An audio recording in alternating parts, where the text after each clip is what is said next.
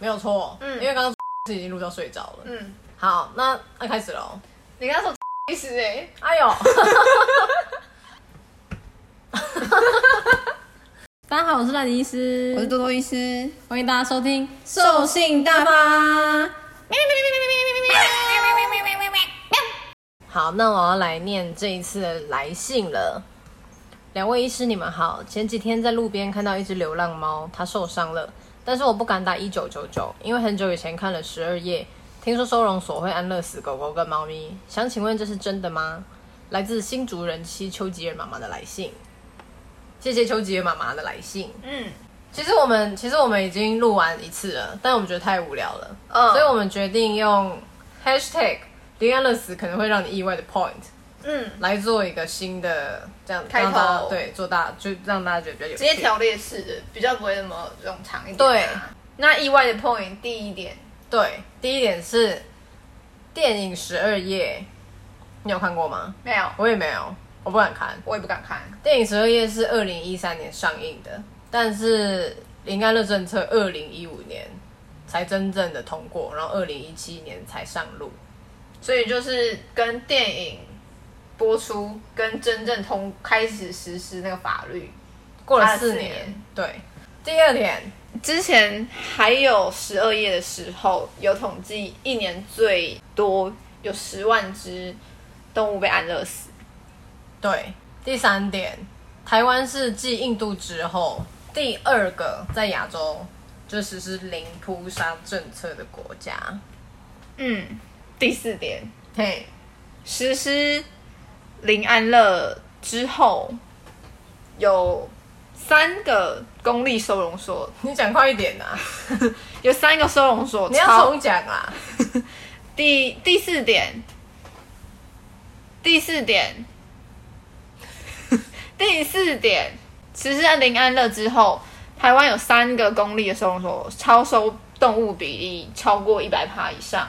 好扯，是哪三个？台北市。台南市、澎湖县这三个地区的民众们，请小心。你是咨询的立委吗？第五点，捕捉的流浪动物的数量大幅下降了，因为这个林安乐政策上路之后，那个收容量人就越来越满，不够。对，所以他们现在采精准捕捉的配套措施，结果你知道吗？近年来领养的数量居然下降，甚至减少了一半。好多哦，好扯，大家都没有去领养哎。第六点，嗯，执行实施零安乐死到今年为止，他们有统计，反而去年死亡率竟然高达六趴，是四年来的新高。而且今年，这个今年是二零二零二一二一年。十月，那时候到十月，死亡率就都已经到四点三趴了，高高的，对。都比以往高出一点多倍，一点七倍，对，很扯。就是实施零安乐之后，反而死亡率还上升。嗯，听到这边，大家可能会有两个问题。第一个，为什么实施零安乐之后，死亡率居然反而有上升？嗯，不是说，因为我他那个死亡率应该是以就是非安乐死的死亡率来评估啦。对啊，对。为什么？不然之前那个十万的应该是 超爆高。对啊。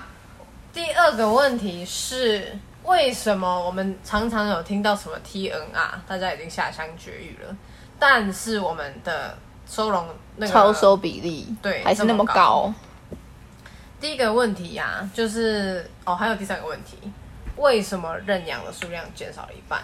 嗯，多多医师你怎么看？嗯。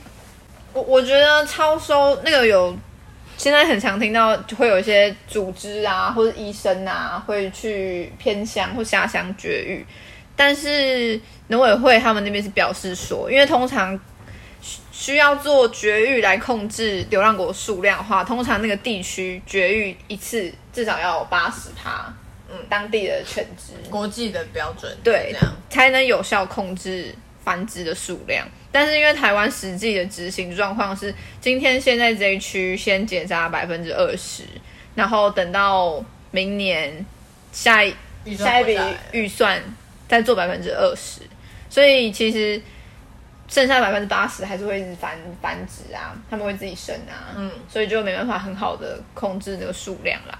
对，嗯、那认养数量减少一半，我我自己是觉得有两个可能性，嗯、第一个就是民间的团体就动保意识抬头，然后很多人都开始在做中途，也有一些组织，它就是甚至会帮你把狗狗训练好，然后再去送养，所以。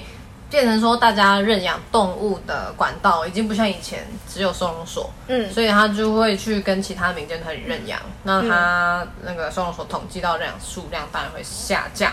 第二个比较，呃，第二个可能性就是，大家没有十二夜的压力之后，认养的意愿可能有受到影响，因为他们会觉得说，哦，反正我我们不去领养，它也会在里面终老。